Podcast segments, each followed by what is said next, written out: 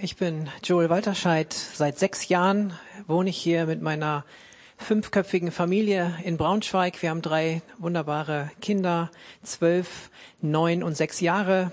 Meine Frau Joel sitzt hier vorne. Wir sind 15 Jahre verheiratet.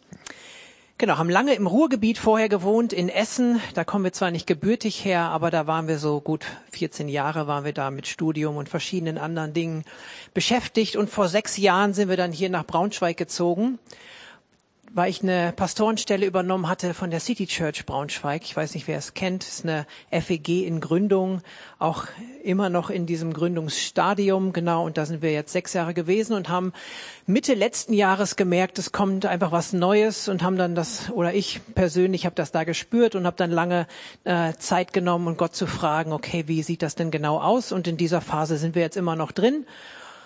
Und genau, und den Joe kenne ich viel über übergemeindliche Aktivitäten und ähm, da kam er die Tage mal auf mich zu und meinte, hey, wir haben da noch eine, eine Lücke, hört sich so negativ an, aber wir haben da irgendwie noch einen Platz und Wunsch mal für eine Predigt, genau, und das passte dann gut, deswegen freue ich mich echt hier zu sein.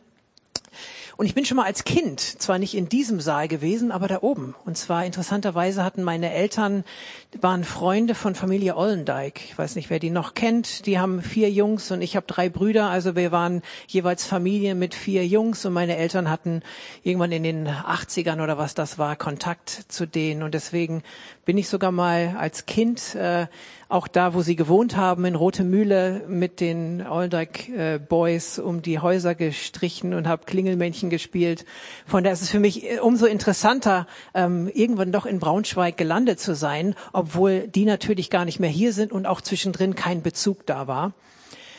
Einmal war ich noch mit Kings Kids, habe ich mal irgendwann, haben wir hier eine Station in Braunschweig gemacht und sind dann irgendwo auch mit so einer Missionsgruppe in die City oder irgendwie so ein Schools Out Day. Das waren so meine Stationen in Braunschweig, genau. Wir wohnen zwar nicht direkt in Braunschweig, aber nah dran, also in, in Schwülpa, Kreis Gifhorn ist das, aber wir zählen uns eigentlich mit dem Herzen mehr zu Braunschweig, obwohl wir da auch gerne wohnen. Genau, vielleicht können wir die Eingangsfolie mal dran werfen. Ich habe was auf dem Herzen.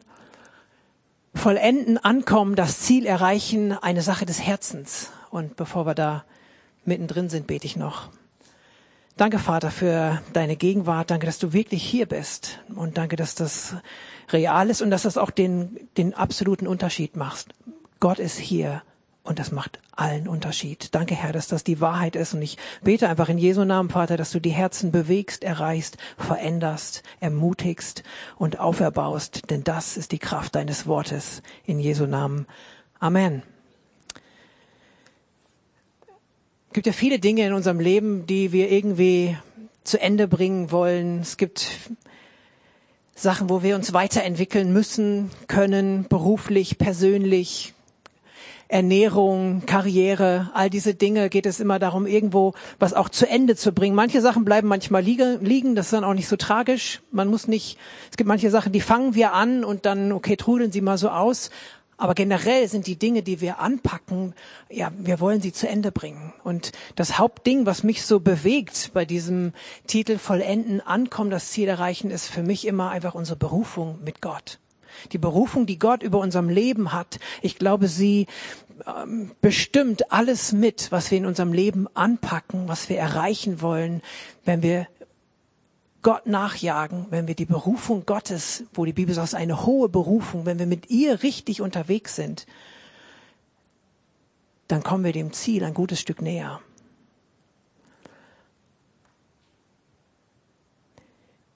Beim Gleichnis spricht Jesus davon, wo er so Knechte ähm, beschreibt. Der treue Knecht, wenn er einkehrt zum Vater, heißt es, hey, du treuer und äh, guter Knecht, geh ein in das Haus oder in die Freude deines Vaters. Und wenn ich drüber nachdenke, was mit meiner Berufung, was mit meinem Leben mit Gott, was ich am Ende hören möchte, dann ist das zuallererst, du treuer Knecht, Sohn, Familienmitglied, geh ein in die Freude des Vaters. Das ist das Ziel. Wenn man mal vom Ziel erreichen sprechen kann oder möchte, dann ist das genau das, was die größte Freude, denke ich mal, auch in uns freisetzen kann. Die Freude Gottes zu haben. Und darin möchte ich treu sein. Ich möchte in meiner Berufung treu sein. Deswegen möchte ich Gottes Plan kennen, suchen, hören und umsetzen. Und das Ermutigende ist, dass Gott alles bereitgestellt hat, damit wir das auch schaffen. Es ist alles da, um unser Ziel mit Gott zu erreichen. Er schickt uns nicht los und ja, guck mal, wie du zurechtkommst. Ich weiß auch noch nicht, ob du es schaffen wirst, sondern von Gott aus ist alles gegeben, dass wir ankommen am Haus des Vaters. Und mich hat hier die Geschichte von Salomo nochmal besonders ähm, inspiriert. Ich habe so eine ähm, chronologische Bibel irgendwann mal äh, gefunden. Die gibt's leider nur im englischsprachigen. Ich habe irgendwie noch keine deutsche gefunden. Und das so, wenn ich morgens Bibel lese, dann lese ich diese chronologische Bibel und bin gerade da ähm, bei Salomo angekommen. Und das sind ja auch so die ganzen anderen Könige, die da immer genannt werden. Und du liest immer, der und der wurde König, dann immer Israel und Juda im Wechsel. Und er tat, was gut war in den Augen des Herrn, oder? Und er tat, was nicht gut war in den Augen des Herrn. Du siehst immer dieses Auf und Ab dieser Könige in deren Leben. Und eigentlich, wenn du dir das mal von der Ferne anguckst, denkst, hey, eigentlich ist es doch immer voll logisch. Immer wenn da steht und der tat, was nicht gut war in den Augen des Herrn, ging es immer bergab. Und wenn er tat, was auf dem Herzen des Herrn war oder gut in seinen Augen, dann ging es eigentlich mit dem ganzen Land und dieser Person immer bergauf.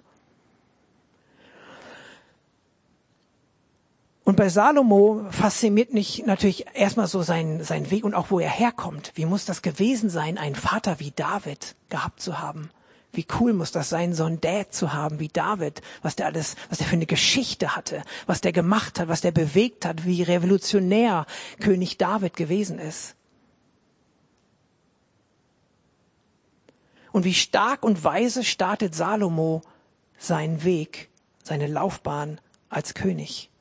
Gott erscheint ihm ich glaube, es können, im Grunde können wir natürlich sagen, oh Gott ist jedem von uns, wenn du mit Jesus gehst und ein neues Leben geschenkt bekommen hast, ist Gott dir natürlich erschienen. Aber es gibt immer so diese besonderen Erscheinungen und Begegnungen in der Bibel, womit die Menschen mit Gott haben. Und Salomo hatte zwei von diesen besonderen Begegnungen in seinem Leben. Er hatte zweimal ist Gott ihm erschienen und hat nochmal so richtig, ich denke, audio hörbar ähm, mit ihm gesprochen. Und Gott erscheint Salomo und sagt, ähm, plump ausgedrückt, du hast einen Wunsch frei, was immer es auch ist. Ich mach's. Bam. Und ich denke, wenn wir so eine Begegnung, das denken wir häufig, oh, wenn Gott mir mal so begegnen würde, oh, das, dann wird's abgehen in meinem Leben. Ich wäre nie mehr derselbe. Ich wäre immer treu. Ich würde auf ewig mit Gott. Ich würde ihm für alles glauben. Salomo macht alles richtig in diesem Moment. Und zwar fängt er an, erst Gott zu loben als Antwort, hey, du bist gut, du hast mich berufen, du hast mir doch dieses Königreich jetzt gegeben, du hast mir immer so einen tollen Vater gegeben. Also fängt erst an, Gott die Ehre dafür zu geben und sagt dann, hey, das, was ich brauche, ist eigentlich ein weises, ein hörendes Herz, weil ich habe hier so ein großes Volk, wer soll das schon führen können? Und Gott sagt, gut geantwortet, wohlgemacht, ähm, ich gebe dir Weisheit, wie keiner vor und nach dir haben wird und noch Ehre und Reichtum dazu, so dass kein König zu deiner Lebzeit um dich herum geben wird, der mit einem solchen Reichtum und seiner Ehre und seiner Weisheit unterwegs ist. Das ist natürlich ein Hammer, so das Leben zu starten. Und ein Beginn, wenn wir darüber nachdenken, wie erreichen wir unser Ziel, natürlich ist der Anfang total wichtig. Denke nie gering über kleine Anfänge. Aber ich glaube, dass der Ausgang einfach noch wichtiger ist. Weil es haben so viele Leute gut begonnen, aber haben nicht ihr Ziel erreicht. Und von Salom heißt es in 1. Könige 3, Vers 3, und Salomo liebte den Herrn, so dass er in den Ordnungen seines Vaters David lebte. Finde ich mal so cool. Die Bibel stellt eigentlich so häufig heraus, dass es die Liebe zu Gott ist, die uns hilft, seine Ordnung zu befolgen oder einfach seinen, seinen Willen, seine Ordnung. Es geht hier nicht bei Gott um irgendeinen so komischen, bedrohlichen Gehorsam, den er, den er fordert, sondern wer Gott liebt, der kann auch seine Ordnung befolgen. Er startet also wirklich mit einer Liebe für Gott. Und er handelt und lebt weise. Mal die nächste Folie, Sprüche 24, Vers 3. Durch Weisheit wird ein Haus gebaut, durch Verstand wird es befestigt. Das ist ein starker Vers. Durch Weisheit wird ein Haus gebaut, durch Verstand wird es befestigt. Und es ist so wichtig, die Bibel ist so voll, dass sie uns aufruft, die Weisheit zu suchen und sie ähm, festzuhalten und einfach wirklich weise zu werden. Das ist eins meiner Standard, ohne das abzuwerten, einer meiner Gebete, die ich regelmäßig bete. Herr, gib mir Weisheit. Mir mangelt es an Weisheit. Ich brauche. Und dann sagt die Bibel, dann gibt er gerne so viel, wie wir brauchen. Salomo handelt also so, startet mit Weisheit, er baut den Tempel Gottes. Gott erscheint ihm zweimal, ein zweites Mal nämlich, als er dann den Tempel fertiggestellt hat und er bestätigt nochmal die Verheißung, die er Salomo gegeben hat. Dann kommt diese Königin von Saba rein und hat irgendwie von dem, von der Weisheit von Salomo gehört und es heißt wortwörtlich, als sie die Weisheit, diesen außerordentlichen Style, die Ordnung, den Reichtum von Salomo sah, hatte sie keinen Atem mehr. Sie geriet außer sich vor Staunen. Kannst du in 1. Könige 10 nachlesen. Das heißt, sie hat wirklich gesehen, hey, hier ist was Besonderes. Und das Coole ist, sie hat sogar auch gesehen, dass der Ursprung davon Gott war und nicht Salomo selbst. In den Versen danach heißt es, ähm, dass sie sagt, Gott hat gefallen an dir, Salomo, und er liebt dich ewig. Er hat dich als König eingesetzt, damit du Gerechtigkeit übst. Das heißt, das Leben von Salomo hat zu dem Zeitpunkt sogar auch auf Gott hingewiesen. Es war das goldene Zeitalter. Stellt euch das mal auch als Nation vor, ähm, wie viel Gold die da angeschleppt haben und was die da alles äh, im Land hatten. Es war wirklich ein Wohlstand. Aber zu dem Zeitpunkt war auch für solche Gäste wie diese Königin, die auch selber mit viel Reichtum ankam, war es total klar, hey, es ist dein Gott, der dir das ermöglicht hat.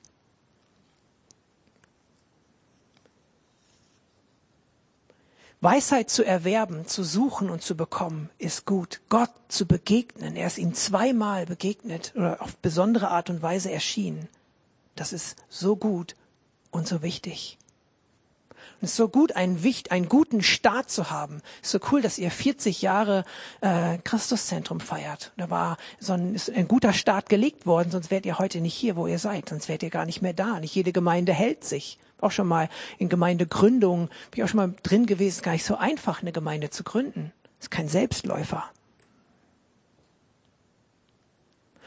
Aber es ist so wichtig, das Ziel nicht aus den Augen zu verlieren. Jesus ist hier nochmal ein starkes Vorbild. Am Ende seines Dienstes, wo er dann wirklich äh, aufs Kreuz zuging, da heißt es, es geschah aber, als sich die Tage seiner Aufnahme, also seiner Himmelfahrt erfüllten, da richtete er sein Angesicht fest darauf, nach Jerusalem zu gehen. Er hat irgendwie sein Gesicht fest auf ein Ziel ausgerichtet. Und er wusste auch wofür. Es heißt, um der Freude willen, die vor ihm lag, erduldete er das Kreuz. Er hat durch das Kreuz hindurch geschaut und wusste, wofür. Und das hört sich manchmal so ein bisschen salopp an, aber ich glaube, dass für mich die Freude, die er durch das Kreuz gesehen hat, war auch meine Erlösung, war deine Erlösung. Er hat dich durch das Kreuz gesehen. Dich. Er kam als der eine Sohn Gottes auf die Erde und das ermöglicht, dass viele Söhne zur Herrlichkeit kommen und Töchter. Und das hat er gesehen und das ist ein wunderbares Ziel. Und ich möchte mein Ziel weiter fokussieren, in die Freude des Vaters einzugehen, um meine Berufung zu erfüllen. Also vergiss nicht, wo du herkommst. Hebräer Kapitel 1 und 2 fängt so stark an, dass Jesus beschrieben wird als der, der herrlicher und größer und mehr geliebt ist als die Engel, als der, der der Abdruck der Herrlichkeit von des Vaters Wesen ist. Jesus wird umschrieben, die Wahrheit wird gezeigt und dann heißt es in Hebräer 2, Vers 1, deswegen, weil er so herrlich ist, müssen wir umso mehr darauf achten, was wir gehört haben, damit wir nicht etwa am Ziel vorbeigleiten. Das heißt, wichtig, wo komme ich her? Wer hat mir das gegeben? Haben wir eben in einem äh, Song wunderbar gesungen. Irgendwie alles, was ich habe, habe ich von dir bekommen. Salomo wusste das am Anfang seines, seines Dienstes.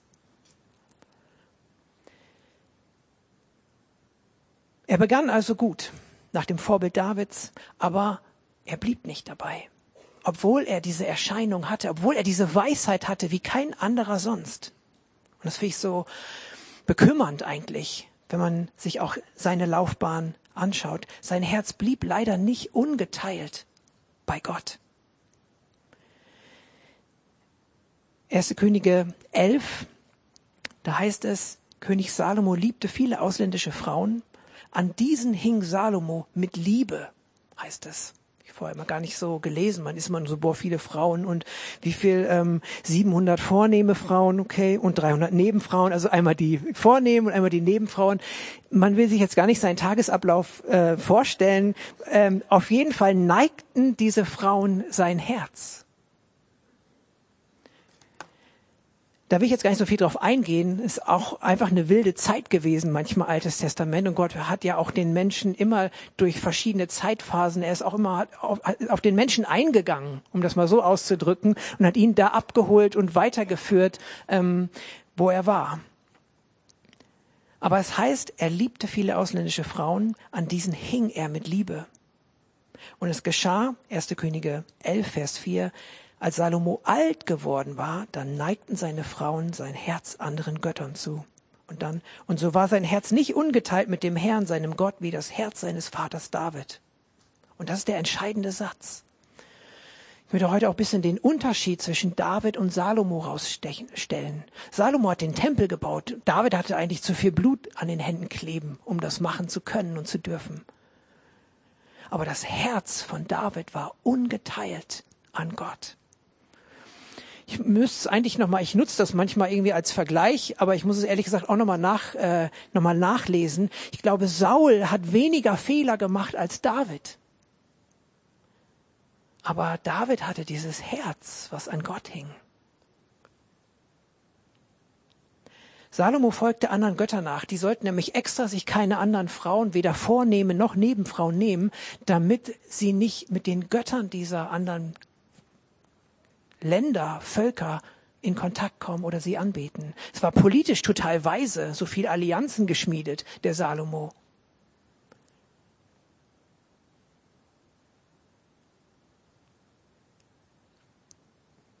Er vergaß die guten Anfänge. Und irgendwie sieht man auch bei einigen von diesen Königen und auch bei ihm, die, die, die leben so aus dem, aus dem gefüllten Akku des Vaters oder dem gefüllten Akku der vorhergehenden Generationen oder aus dem gefüllten Akku der eigenen guten Taten und der eigenen richtigen Dinge, die getan wurden. Aber es ist nur auf Zeit. Nachher wird Salomo auch das Königreich weggenommen. Aber nicht zu seinen Lebzeiten. Die Begründung war, weil dein Vater David mir so nachgefolgt ist. Das heißt, es geht ein Segen auch von Generation zu Generation über. Was ich noch besonders fand, als er alt wurde. Manchmal denken wir vielleicht auch, wir haben jetzt nicht unbedingt ähm, 700 vornehme Frauen und so und so viele Nebenfrauen, aber es gibt Dinge, die in unserem Herzen Raum bekommen. Und da geht es nicht darum, dass Gott keinen Genuss gönnt. Es ist nicht so, dass wir nichts Schönes erleben dürfen. Es ist nicht so, dass wir nicht Hobbys nachgehen sollen und Spaß haben sollen und ins Kino gehen oder irgendwas. Der Garten Eden, das heißt, heißt eigentlich Wonne. Eden ist Wonne. Und ich glaube, dass die anderen Äpfel in dem Garten Eden nicht irgendwelche schrumpeligen Glipschi-Dinger waren und nur der eine thronte da in der Mitte und nur das darfst du nicht sondern das, was Gott angelegt hat, war alles, war zum Genuss, es war alles gut und schön. Und ich glaube, dass unser Leben auch voll sein soll. Und wenn wir unser Leben mit Gott leben, dass wir dann auch gesegnet sind und dass wir es auch genießen dürfen. Aber die Frage ist, was in unserem Herzen den ersten Platz bekommt. Und vielleicht dachte Salomo am Anfang, hey, ich, ich schaff das schon. Vielleicht gibt es Dinge in unserem Leben, wo, wo Gott manchmal dann auf einmal in, in Vergessenheit gerät, in, in die zweite Reihe oder in die dritte und wir denken, ja, ich schaffe das schon jetzt mit der ein oder anderen Vorliebe in meinem Herzen klarzukommen. Jetzt bin ich gerade, ist die Beziehung mit Gott gerade so ein bisschen, aber man muss ja auch mal den Bogen entspannen, damit er wieder neu gespannt werden kann und wir reden es uns vielleicht ein bisschen schön. Aber auf einmal war Salomo alt und konnte dem auch nicht mehr widerstehen. Und sein Herz neigte sich diesen anderen Göttern zu.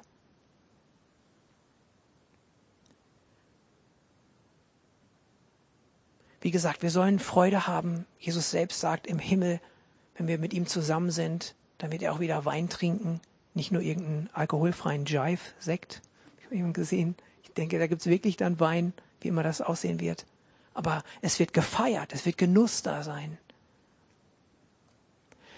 Aber was ich herausstellen möchte, ist einfach die Bedeutung eines konstant Gott zugewandten, Gott begeisterten, Gott liebenden, Gott nachjagenden und Gott suchenden Herzens. Und da gehen wir schnell kurz zu David. Ich würde die nächste Folie aus Apostelgeschichte ranwerfen. Und nach, nachdem er ihn, das ist Saul, verworfen hatte, erweckte er ihn David zum König welchem er auch Zeugnis gab und sprach, ich habe David gefunden, den Sohn Isais, einen Mann nach meinem Herzen, der meinen ganzen Willen tun wird. Vollenden ankommen, das Ziel erreichen, ist eine Sache des Herzens. David war ein Mann nach Gottes Herzen. Bevor David irgendwelche militärischen Siege errungen hatte, bevor er den ganzen Worship in Israel revolutioniert und auf den Kopf gestellt hat, bevor er irgendwas, dieses goldene Zeitalter so eingeläutet hatte, war er schon ein Mann nach Gottes Herzens. Wenn keine Worship-Band da war, wenn keiner gesagt, hey, lass uns mal beten, hey, lass uns mal Gott anbeten, da hatte er ein Herz der Anbetung für Gott weit draußen bei den Schafen. Und ich glaube es nicht, dass es nur aus Langeweile war. Was mache ich hier? Ach, jetzt baue ich mal ein Instrument und lob Gott. Er hatte irgendwie ein Herz. Und das Besondere war, und es ist so, ich mag Worship, absolut. Spiele gerne, gerne selber mit und wir brauchen Anbetung, wir brauchen viel Anbetung. Ähm, aber auch ohne diesen Impuls Gott zu anbeten. Ich will nicht sagen, dass es besser ist, geht um keine Wertigkeit, aber um, um ein gefülltes Herz, was da einfach Gott nachjagt. Gott, David hat große Taten getan, aber er steht mehr für sein großes Herz und nicht nur für die großen Taten.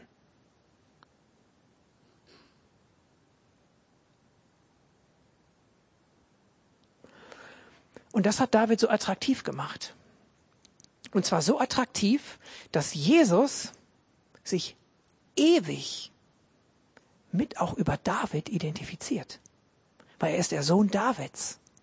Hab ich mal irgendwann drüber nachgedacht, was, wie kann denn der Sohn Gottes, der natürlich der Sohn des Höchsten ist, aber er wird in der Bibel immer als der Sohn Davids genannt. Wie kann ein Mensch zu einer solchen Position oder zu einem solchen Wert in Gottes Augen kommt, dass er in seinem Wort, dass der Sohn Gottes, Jesus Christus, als der Sohn Davids beschrieben wird.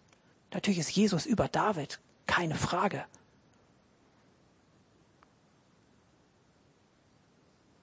Auf ewig, Jesus wird auf ewig Jude sein. Er wird auch auf ewig der Sohn Davids sein. Und das stellt David nochmal besonders heraus. Deswegen ist es so inspirierend und so cool zu gucken, was hat denn David so attraktiv gemacht für Gott, dass Jesus sich über ihn identifiziert. Weisheit zu erwerben ist gut. Gott zu begegnen und sogar so wie Salomo zweimal mit dieser krassen Erscheinung ist so gut. Aber sein Herz ungeteilt an Gott zu hängen, ist das Beste und das Wichtigste.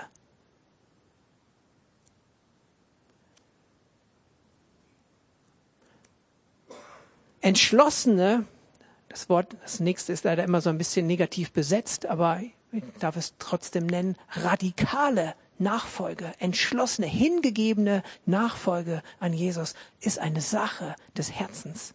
Ich habe einen coolen Spruch, ich glaube, es war Mike Bickel, habe ich mal gelesen. Ähm, radikale Nachfolge heißt über Jahrzehnte Jesus nachzufolgen.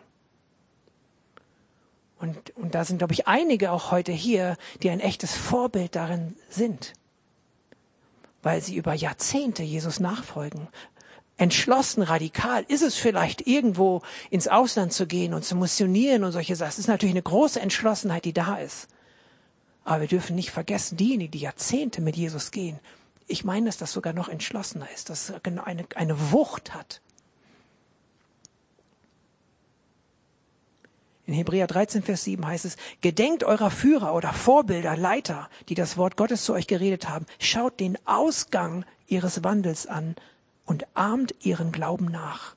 Ich glaube, es sind so viele hier, wo die junge Generation auch denen ähm, sie anschauen kann, die schon lange mit Jesus gehen. Und schaut ihren Ausgang an, das Ziel zu erreichen. Welche, wir brauchen Vorbilder auch hier ganz praktisch um uns herum. So cool und so wichtig als Gemeinde, sich da auch generationsübergreifend zu sehen, zu verstehen, zu ermutigen. Dass die Jungen auch sagen, hey, ich ehre und schätze die, die schon so lange mit Jesus sind. Die haben vielleicht einen anderen Worship-Stil, aber im Herzen, da mag es wild und lodernd sein. Und das gilt es zu ehren und nachzuahmen. Salomo folgte dem Herrn nicht so treu wie sein Vater David. Aber ein Herz gepackt und gefüllt mit Leidenschaft für Gott hilft dir dein Leben mit Gott so zu gestalten, dass du das Ziel erreichst. Und dazu braucht es dieses Erleben mit Gott. Vielleicht hast du echt viel Weisheit angehäuft und das ist gut so. Durch Weisheit wird ein Haus gebaut, durch Verstand wird es befestigt.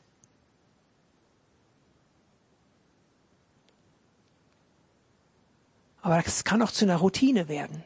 Du weißt auf alles eine Antwort. Du kennst die Schrift. Bei jeder Predigt kannst du schon sagen, ja, das ist die Stelle, das ist das und das ist das.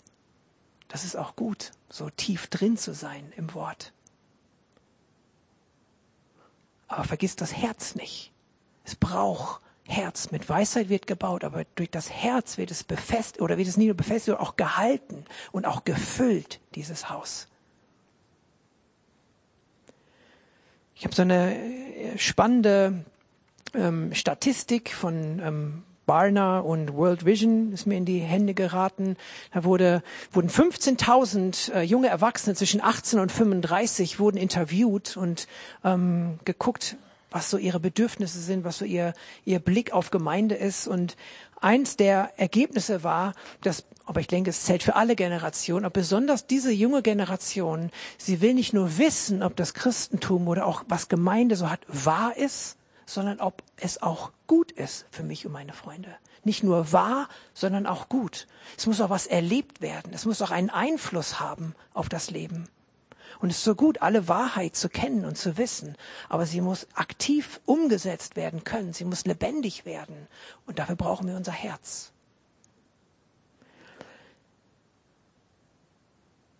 Und das heißt nicht, dass Weisheit zweite Wahl ist. Als Jesus dabei war, dann Richtung Kreuz zu marschieren, war er noch auf dem Berg der Verklärung. Und mit wem trifft er sich? Mit Elia und mit Mose um als Mensch mit ihnen zu beraten, wie sein Ausgang ist. Er hat sich weisen Rat geholt. Es wird ja also nicht klein geredet oder gedacht, ja nur folgt deinem Herzen und schalt den Kopf aus, darum geht's nicht. Auch Jesus hat sich beraten. Als Mensch brauchte er Ratschläge von Zweien, die so mächtige Dienste hatten wie Elia und Mose. Aber dennoch, Mose war der demütigste Mensch, der jemals gelebt hat, sagt die Bibel. Und ich glaube, Elia hatte so den machtvollsten Dienst. Und Salomo war der Weiseste.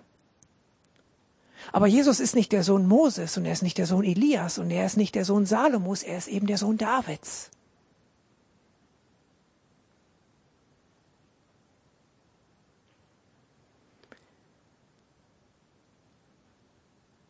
Das Herz ist so wichtig in unserem Leben, ist so wichtig in Gemeinde, ist so wichtig in unserer Nachfolge. Ich komme auf die Zielgerade.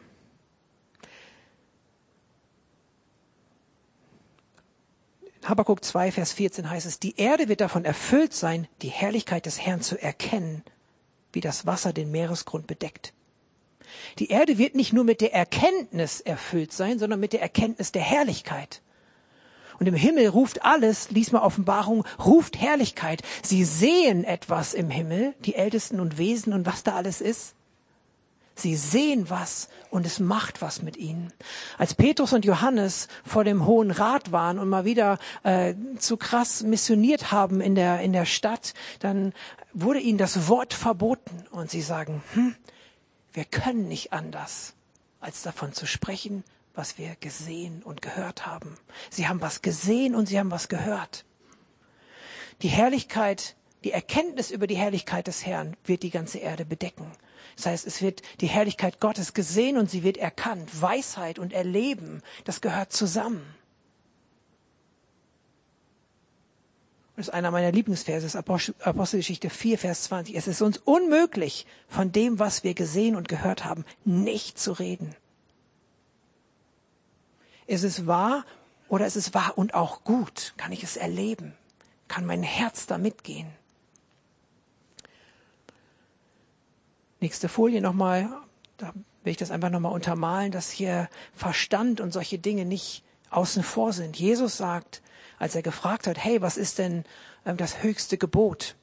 Jemand antwortet ihm, sagt, du sollst den Herrn, dein Gott, lieben aus deinem ganzen Herzen, mit deiner ganzen Seele und deiner ganzen Kraft und deinem ganzen Verstand und deinen Nächsten wie dich selbst.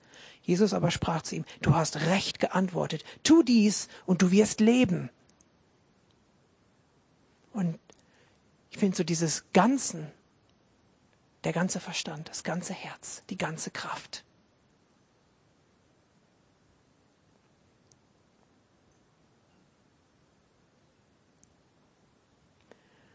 Vielleicht kann die Band schon mal nach vorne kommen. Weisheit ja, aber das Herz bestimmt den Ausgang. Das Leben mit Gott ist eine Herzenssache. Salomo war der Weiseste, Mose der Demütigste, Elia der Machtvollste. Aber David hatte das Herz Gottes gewonnen. Ich möchte das Herz Gottes berühren, weil ich weiß, dass das der sicherste Platz ist. Nochmal eine Folie, Sprüche 4, Vers 23. Mehr als alles, was man sonst bewahrt, behüte dein Herz, denn in ihm entspringt die Quelle des Lebens.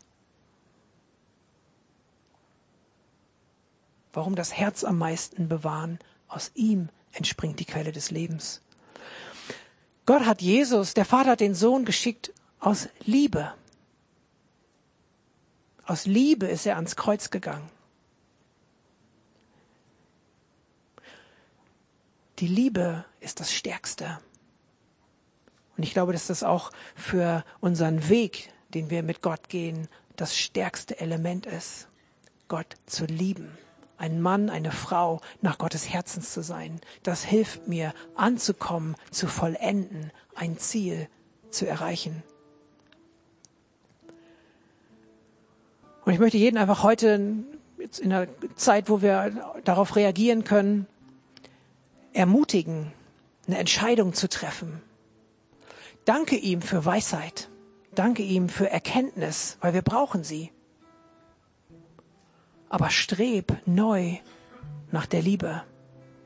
Bitte da um Vergebung, wo du irgendwie denkst, okay, da war ich vielleicht eher so drauf, dass ich dachte, ach, ich, ich weiß irgendwie schon alles. Und alles zu wissen und immer alles einfach zu wiederholen, dann kann es auch Fahrt werden, diese Wahrheit. Aber die Wahrheit muss brennend sein. Es geht nur, wenn sie sich mit Glauben und mit Liebe verbindet. Und du darfst dir sicher sein, für Gottes Zuspruch. Der letzte Vers für heute. Denn des Herrn Augen durchlaufen die ganze Erde, um den treu beizustehen, deren Herz ungeteilt auf ihn gerichtet ist. Du hast, ist eine Verheißung.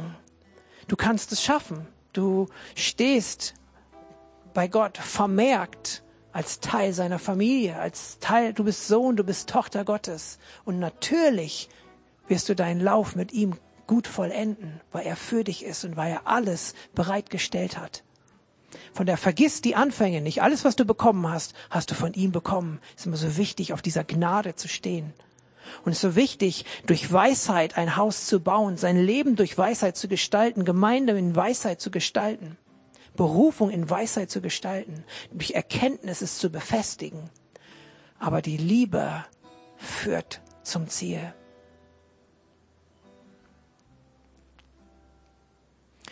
Vielleicht können wir aufstehen. Ich werde einfach zwei, drei Sätze beten und uns da kurz reinleiten, darauf zu reagieren. Und dann kann jeder für sich ähm, ins Gespräch mit Gott gehen und darauf ja, Dinge festmachen und sich einfach entscheiden, das Herz neu zu bewahren, das, das Herz neu zu schützen. Vielleicht möchte Gott dir auch zeigen, wie du dein Herz am besten beschützt.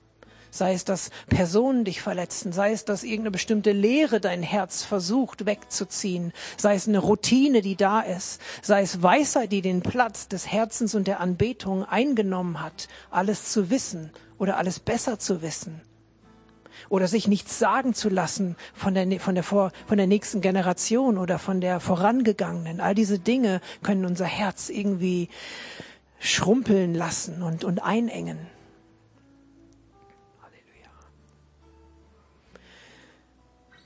Danke, Vater, dass du Liebe bist. Gott ist Liebe. Und danke, dass du aus Liebe deinen Sohn gesandt hast. Und danke, Jesus, dass du natürlich aus Gehorsam dem Vater gegenüber auch, aber auch aus Liebe zu uns den Weg gegangen bist. Und danke, dass du ihn ganz gegangen bist. Und danke, dass du einfach einen guten Anfang hattest und auch ein gutes Finish. Und ich bete, Herr, um deine Gnade, dass du jeden hier ermutigst heute durch dein Wort, was die Kraft hat, aufzuerbauen und zu ermutigen und ein Erbe auszuteilen. Danke, Herr, dass du alles gegeben hast. Und ich möchte das aussprechen in Jesu Namen über jedem, der hier ist. Der Herr ist mit dir. Und du, und du kommst an mit ihm. Und er führt dich nach vorne und er führt dich weiter. Er festigt deine Schritte. Und er will dich segnen mit Weisheit und segnen mit Erkenntnis. Aber er möchte dein Herz. Er möchte, dass du ein, ein, ein Mann und eine Frau nach seinem Herzen bist. Und ich bete, Herr, dass neu das Feuer deiner Liebe, dass ich, dass du jetzt erinnerst an das, was mal da ist.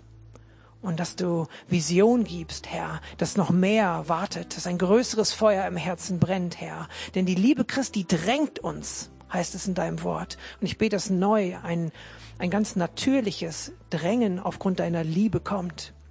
Ja, nicht irgendwelche Wahrheiten oder Weisheiten sollen uns nur drängen, irgendwie ähm, ja Menschen zu erreichen, unsere Berufung umzusetzen, sondern deine Liebe, Herr, eine Liebe zu dir, die Klarheit, die Reinheit deiner Liebe. Und damit möchte ich jeden segnen, der hier ist, in Jesu Namen.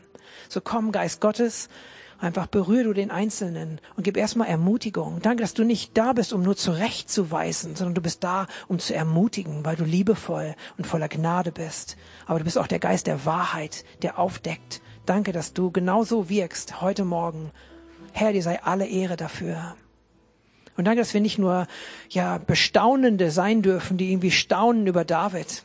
Herr, sondern danke, dass, dass wir gerufen sind, in seinen Fußstapfen zu gehen und dass wir das auch können weil deine Augen die ganze Erde durchlaufen und hier jede Reihe durchlaufen, um zu schauen, wer ungeteilten Herzens ist, um sich zu denen zu stellen.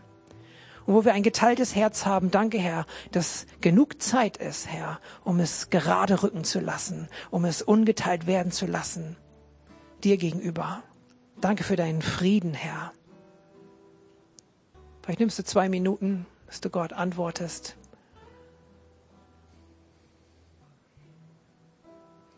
Vater, so danke ich dir, dass eine neue Zeit anbricht. Danke, Herr, dass heute ein neuer Tag ist, weil du ihn gemacht hast. Und danke, dass heute für jeden von uns hier auch ein neuer Schritt wieder nach vorne ist. Danke, dass wir nicht warten müssen, Herr, bis du irgendwann ein Zeichen gibst, Herr, und wir dann mit unserem Herz wieder neu ein Stück, Stück an dich rangehen können, sondern genau jetzt können wir das tun, Herr. Und damit möchte ich jeden segnen.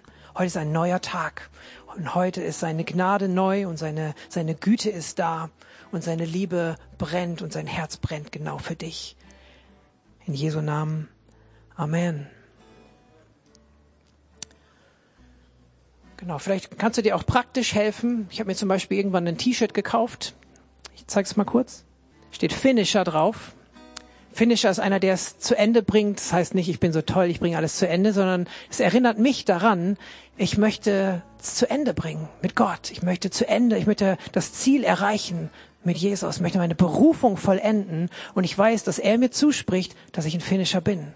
Vielleicht machst du dir irgendwo zu Hause eine Notiz, kaufst dir so ein T-Shirt irgendwo, keine Ahnung was. Und wenn es, ich glaube, es ist eigentlich so ein Marathon-Ding, ne? Wenn man den geschafft hat, ist man ein Finisher. Habe ich noch nicht, deswegen trage ich es auch nicht öffentlich. Manchmal irgendwo drunter, weil ich nicht angeben will. Aber mach dir irgendwo einen Impuls und du bist ein Finisher in Jesus. Amen.